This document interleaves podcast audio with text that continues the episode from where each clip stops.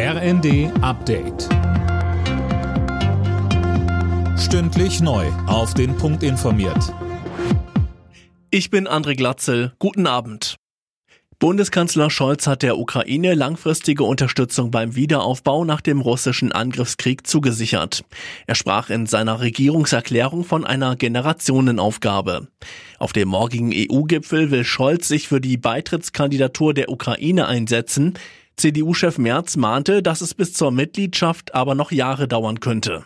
Europa muss bis zur Vollmitgliedschaft der Ukraine in der Europäischen Union einen Weg finden, um die Beitrittskandidaten und eben nicht nur die Ukraine, sondern auch Moldau, möglicherweise auch Georgien, Schritt für Schritt an diese Europäische Union heranzuführen. Deutschland liefert so viele Waffen an die Ukraine, wie es entbehren kann. Das hat Verteidigungsministerin Lamprecht im Bundestag erklärt. Nach der Lieferung der Panzerhaubitzen würden schon die Vorbereitungen für das nächste schwere Waffensystem laufen, den Mehrfachraketenwerfer Mars 2. Daran wird die Ausbildung im Juni noch beginnen können. Und wenn diese Ausbildung dann stattgefunden hat, auch die Lieferung in die Ukraine. Deutschland wird sich mit Großbritannien und den USA beteiligen daran, um die Ukraine mit Artillerie zu unterstützen, die zum einen weitreichend, aber eben auch sehr präzise ist.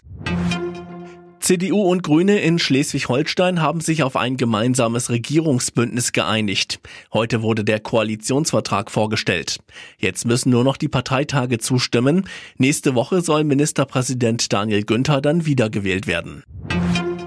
Bei Lebensmitteln gucken die meisten Verbraucher vor allem auf den Preis und nicht, ob es nachhaltig produziert wurde. Das zeigt eine Umfrage des Deutschen Instituts für Lebensmitteltechnik. Hauptgrund, die Preise für Lebensmittel sind 11 Prozent höher als vor einem Jahr. Alle Nachrichten auf rnd.de